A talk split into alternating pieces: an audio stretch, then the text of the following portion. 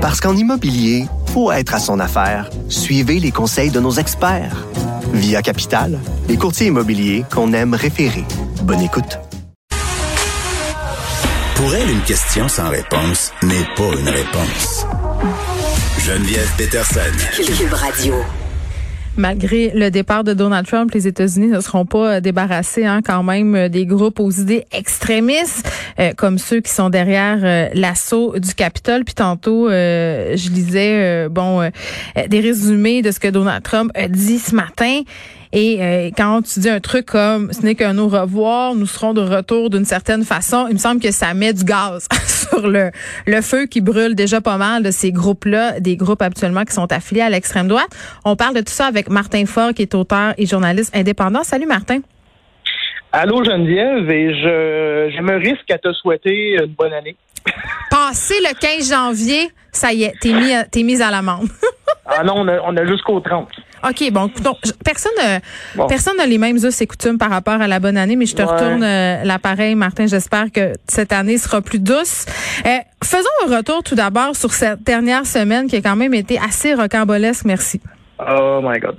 Euh, ah oui, écoute, euh, on a eu, écoute, on a eu droit à, puis ça, je le dis encore en date d'aujourd'hui, une mm. semaine plus tard, avec tout ce qu'on a appris. Là, il y a eu une tentative euh, il y a eu une tentative de putsch carrément euh, au, euh, au Capitole, une tentative menée, bon, pas nécessairement par le même groupe qui a envoyé ses troupes sur le Capitole, mais mm.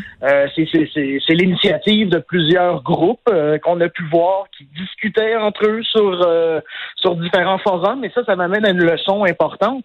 Si tu veux lancer un mouvement d'insurrection, affiche-le pas sur les réseaux sociaux.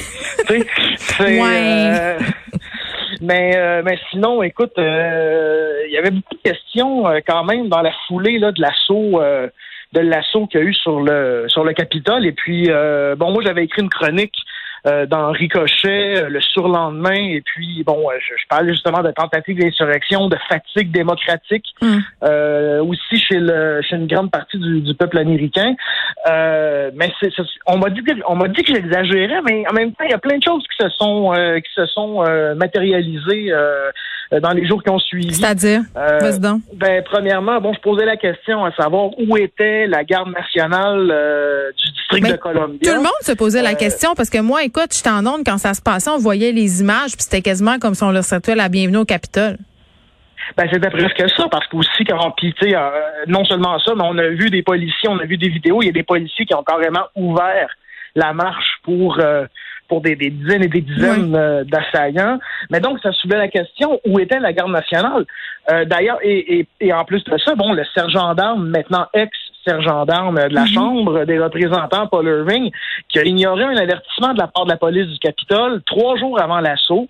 Et il a refusé de demander il a refusé de demander d'activer la garde nationale, malgré la suggestion du chef de police, en disant je sais pas, euh, je sais, je sais que les politiciens n'aimeront pas de quoi ça a l'air. Euh, et il n'y a jamais vérifié ça avec sa patronne qui est euh, la présidente de la Chambre, Nancy Pelosi.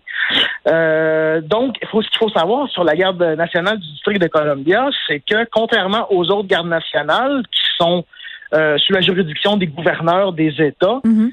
celle du district de Columbia, donc de Washington, eh bien, elle est sous le contrôle direct du président. Et donc, ça soulevait la question à savoir, mais est-ce qu'il va faire, est-ce qu'il va, est-ce que Trump va faire la bonne chose? Est-ce qu'il va appeler la, garde nationale? Eh bien, il l'a pas fait. Et ça, malgré que euh, quand il y a eu les manifestations de Black Lives Matter, euh, un peu plus tôt euh, dans l'année, ben il y avait 17 000 gardes nationaux qui étaient là. On a vu beaucoup cette photo circuler là, de la garde nationale sur les marches du Capitole pendant les manifestations. Là, c'était quand même assez musclé. Là. Ben voilà, et parce et, ça, ça, vient un peu aussi euh, mettre de l'eau dans le gaz là, de l'argument selon lequel ben c'est long à la mobiliser. Euh, et là, ce qu'on a su, c'est que et là, ce qu'on a su, ben, c'est que y a, y a, Trump avait aucunement l'intention de, de, de, de, donner l'ordre d'activer la garde nationale. il a fallu une rencontre au sommet entre Mike Pence, mm. Nancy Pelosi, Chuck Schumer, qui est le leader de la minorité, au, qui était le leader de la minorité au Sénat, et le secrétaire de la Défense, Christopher Miller. Donc, on a, on a outrepassé. Oui, il n'était pas là le président. C'est ça. C'était comme une genre de mutinerie, finalement. Ben, mutinerie, euh, en tout cas, bref, euh, quelque chose de, nécessaire. Et bon, euh, je sais qu'il y en a qui disent que Trump, c'est un peu un Caligula des temps modernes. Ben oui, mais je rajoute maintenant Néron parce qu'il a carrément regardé sa ville brûlée. Et sinon, ben, durant la semaine, il y a 12 gardes nationaux qui ont été écartés du service par le FBI. après, parce qu'ils auraient collaboré au coup? Parce qu'ils avaient des liens avec des groupes d'extrême droite. Et et là-dessus, ben, il y avait aussi, il y avait au moins une douzaine d'ex-militaires qui, qui, ont été arrêtés. Euh, au cours de la semaine. Euh, donc, c'est quand même quelque chose d'assez euh, hey Martin, inquiétant de ce côté-là. Je vais pas t'interrompre, mais je profite du fait que tu es un ancien militaire parce que j'imagine que tu as déjà réfléchi à cette question. Là. Il me semble que je t'ai déjà lu là-dessus. Pourquoi on a autant d'anciens militaires dans les groupes d'extrême droite? Pourquoi? Euh, J'imagine que la réponse n'est pas simple, puis que c'est pas la même réponse pour tout le monde. Mais on voit. Grande question. Puis au, Canada, il y a déjà eu ce problème-là. Là, dans les années 90, le, le défunt régiment aéroporté bon, était carrément infiltré par, euh, par, par, des mouvements d'extrême droite. Euh, ce que je peux dire là-dessus, il y a beaucoup de militaires bon, qui sont profondément nationalistes, qui sont profondément ça semble profondément patriotes, euh, qui ont des valeurs assez conservatrices. C'est comme si c'était un terreau fertile à ça ben ça les rend, disons, assez vulnérables à, certaines suggestions. Puis bon, euh, dans le foulée de la guerre en Afghanistan, bon, il y a un sentiment islamophobe qui s'est développé chez beaucoup. Mm-hmm. euh, donc c'est ma réponse, c'est ma réponse minute. Non, mais c'est intéressant. Euh, je vois que la table est mise. Euh, donc, 12 gardes nationaux qui ont été écartés par le service du FBI parce qu'après vérification, justement, il y avait des accointances avec l'alt-right aux États-Unis. Oui, puis on a appris aussi euh, dans un autre registre que euh, dans le bureau de la représentante Ayanna Presley, mhm. bon, qui est membre du fameux squad avec, euh, avec Alexandria Casio-Cortez, Ilan Omar, Rachida Talib, mhm. les boutons panique, les boutons de sécurité là, qui, sont qui sont dans les bureaux des, des, représentants, bon, en cas d'urgence, qu'ils avaient été arrachés. Excuse-moi, pendant ou avant? avant. La veille. Ah, ça, veut dire qu'elle s'est rendue compte euh, qu'elle avait plus ses boutons euh, au moment de l'assaut euh, du Capitole.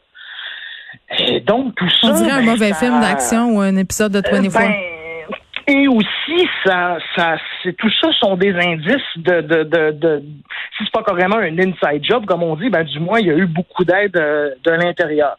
Et ça, bon, ça vient encore une fois renforcer, bon, la, la, la, la l'impression, du moins, là, que c'était une tentative euh, de coup d'État.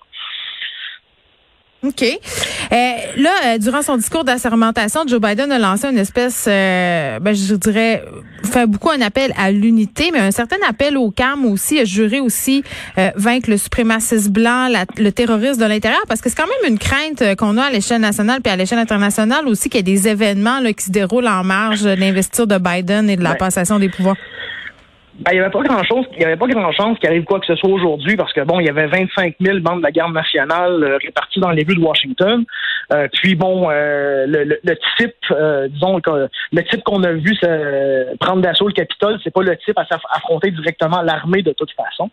par contre, qu'il faut surveiller, c'est parce que bon, justement, le trompisme, comme on l'a appelé, ben, il se terminera pas. Puis là, Biden qui parle de vaincre le suprémacisme blanc, il, bonne chance parce que tout ça remonte. Euh, le Ku Klux Klan, c'est un produit du 19e siècle. Donc, euh, tu sais, c'est pas, c'est pas mal avec que ça va se régler. Et donc, aujourd'hui, cette pensée-là, elle a été légitimée par un président et elle va, elle continuer d'être alimentée par une grosse machine médiatique euh, Breitbart, Newsmax, One American News, des Sean Hannity, des Tucker Carlson.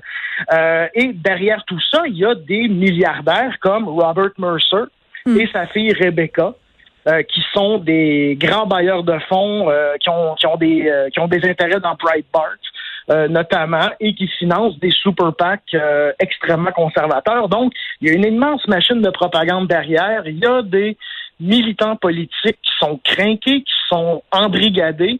Et euh, moi, écoute, euh, je, je m'inquiète pas pour une guerre civile comme certains le disent, parce qu'une guerre civile, ça implique une certaine symétrie dans les forces, en deux armées avec des uniformes, disons. Mais ce qu'il faut surveiller, c'est euh, un, prochain Timothy McVeigh, celui qui avait euh, celui qui avait fait sauter un édifice à Oklahoma City en 1995. le terrorisme intérieur ben voilà, qui est considéré par les agences de sécurité comme la plus grande menace euh, aux États-Unis, euh, à l'intérieur, euh, évidemment. euh, et Timothy McVeigh, qui était un vétéran de la, guerre du Golfe. Et durant la semaine, on a arrêté un Marine, un ancien Marine, qui avait planifié justement de mener des attentats contre des intérêts fédéraux. Donc, euh, tout ça, euh, Biden, disons que à ce chapitre-là, pour moi, son assiette est vraiment pleine. Bon, très bien. Merci, Martin. Ben, ça fait plaisir, Geneviève. On se reparle à un autre moment.